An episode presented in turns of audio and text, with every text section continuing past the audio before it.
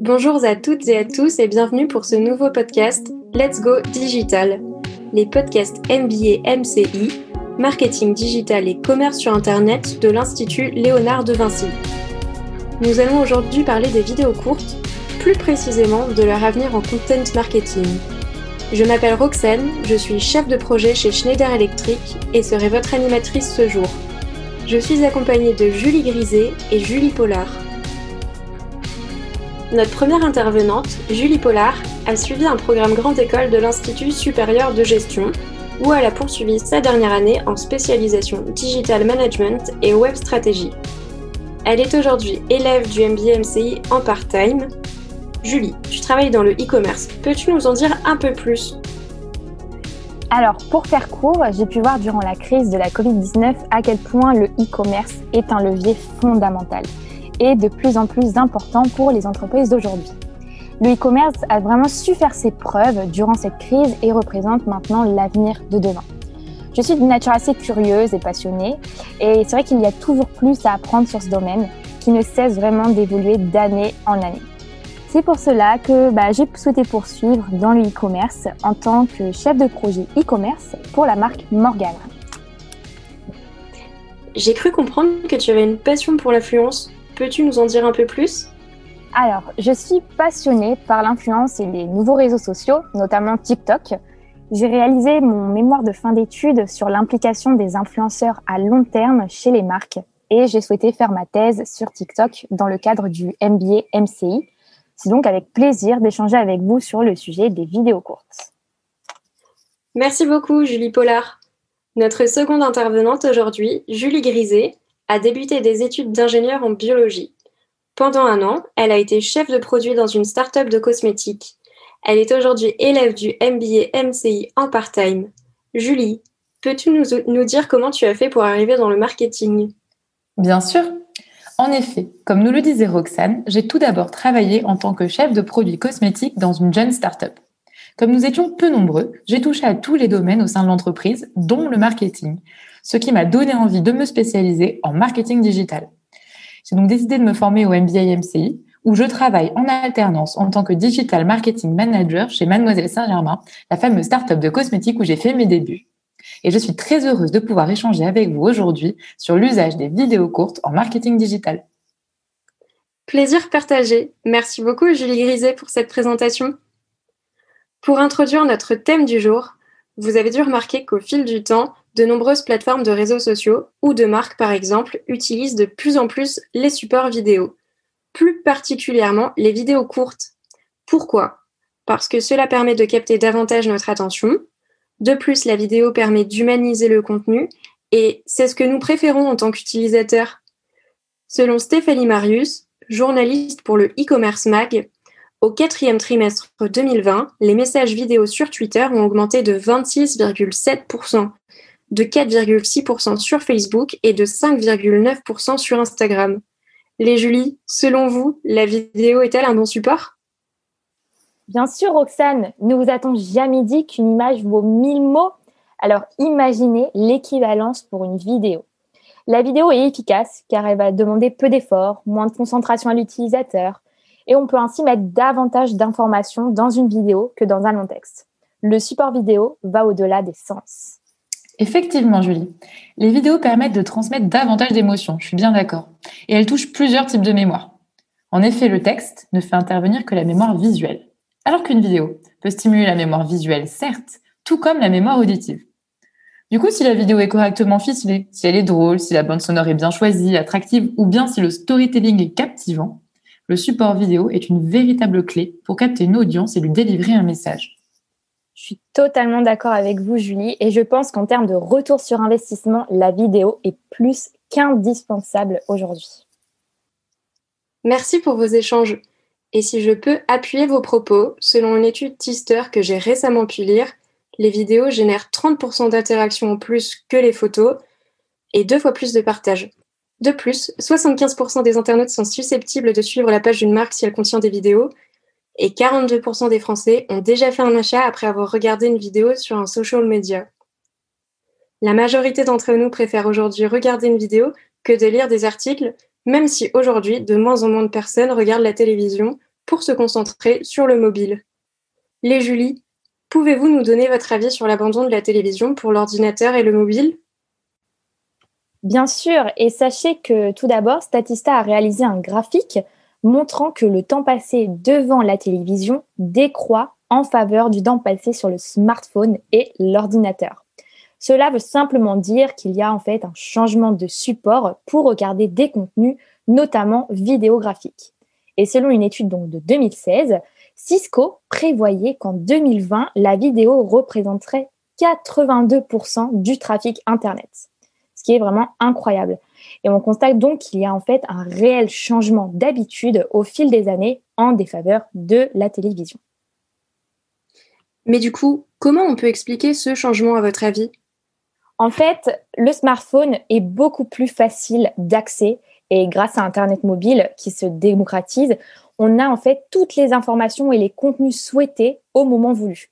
Aujourd'hui, on n'a vraiment plus besoin d'attendre de rentrer chez soi pour pouvoir visionner une vidéo. Je suis tout à fait d'accord. Je pense que miser sur les vidéos sur Internet a donc un grand intérêt. Plus les personnes délaisseront la télé, plus elles iront sur des supports tels que le téléphone mobile ou l'ordinateur pour consommer la vidéo. Que ce soit des replays, des vidéos longues sur YouTube, du streaming comme Netflix ou Amazon Prime, mais même sans oublier bien sûr les vidéos d'applications telles que TikTok ou Instagram. En effet, mais je pense que l'inconvénient d'être davantage sur Internet pour visionner du contenu peut être vraiment problématique. Ah bon? Mais pourquoi donc? Car aujourd'hui, notre attention est stimulée et sollicitée par trop de contenu, on se lasse beaucoup trop vite de ce que l'on regarde. Et nous sommes dans l'attente constante de découvrir et passer à autre chose, et notre curiosité va parfois au-delà de notre attention. C'est exactement ça, Julie.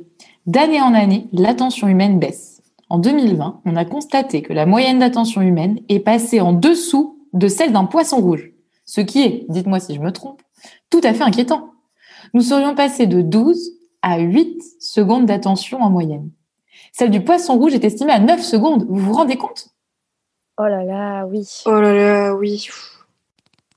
Le problème majeur de la société actuelle, selon moi, est que nous voulons à tout prix nous adapter à cette baisse d'attention diminution du temps des vidéos, diminution de la durée des musiques, de la longueur des articles de blog, par exemple. Tout est fait pour que les contenus soient adaptés à l'attention humaine. De toute façon, en marketing, il faut s'adapter. Donc finalement, c'est normal d'aller dans ce sens-là. En effet. Et il est vrai qu'aujourd'hui, il existe de nombreuses applications qui proposent des vidéos courtes. Je pense que pour nos auditeurs, il serait intéressant de faire un petit comparatif Julie Pollard, est-ce que tu peux nous présenter ton, application de prédilection TikTok? Mais bien sûr, Roxane. Alors, pour te résumer brièvement, TikTok a su parfaitement trouver le type de support idéal pour cela. Des vidéos courtes de 15 à 60 secondes. Plus les vidéos seront courtes, plus le risque de lasser l'utilisateur sera faible. C'est également grâce à ce type de vidéos courtes que TikTok a su performer, notamment auprès des millénials? Oui, bien sûr, Roxane. On regarde une vidéo de 15-30 secondes sur TikTok et on passe, on zappe, on regarde une autre vidéo.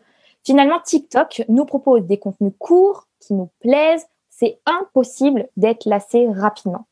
Ce qui explique qu'un utilisateur passe environ 52 minutes en moyenne par jour sur l'application et relance plusieurs fois l'application dans la journée. Et par rapport aux autres applications, le temps de session euh, sur TikTok est largement devant ses concurrents.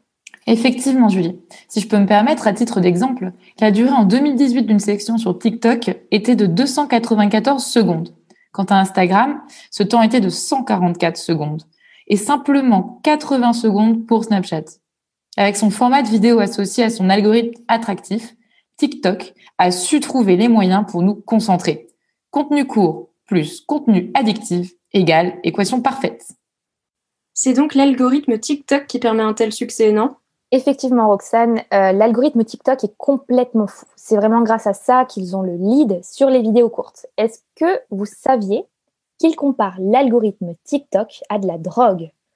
Et durant mon interview avec Jérémy Bendayan, qui est donc le fondateur de Splasher, il m'a dit que le taux de rétention de TikTok est de 90%. C'est de la pure folie.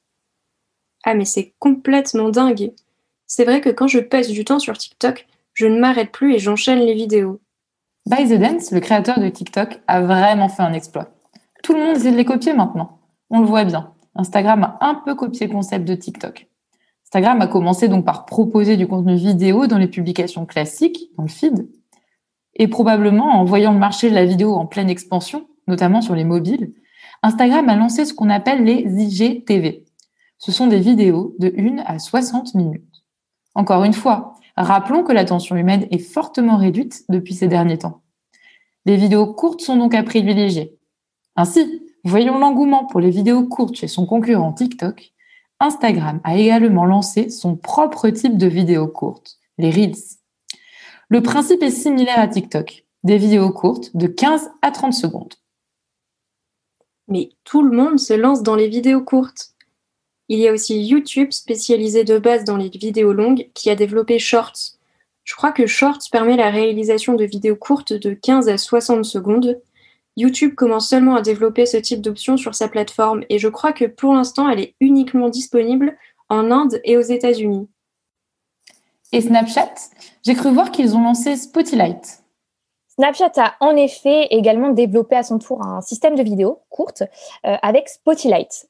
Bien que Snapchat avait déjà commencé euh, en premier le système de contenu court, notamment, rappelez-vous, avec les stories de moins d'une minute, euh, Snapchat a souhaité suivre cet engouement, en fait, des vidéos courtes à son tour, sous un format plus ou moins similaire à TikTok.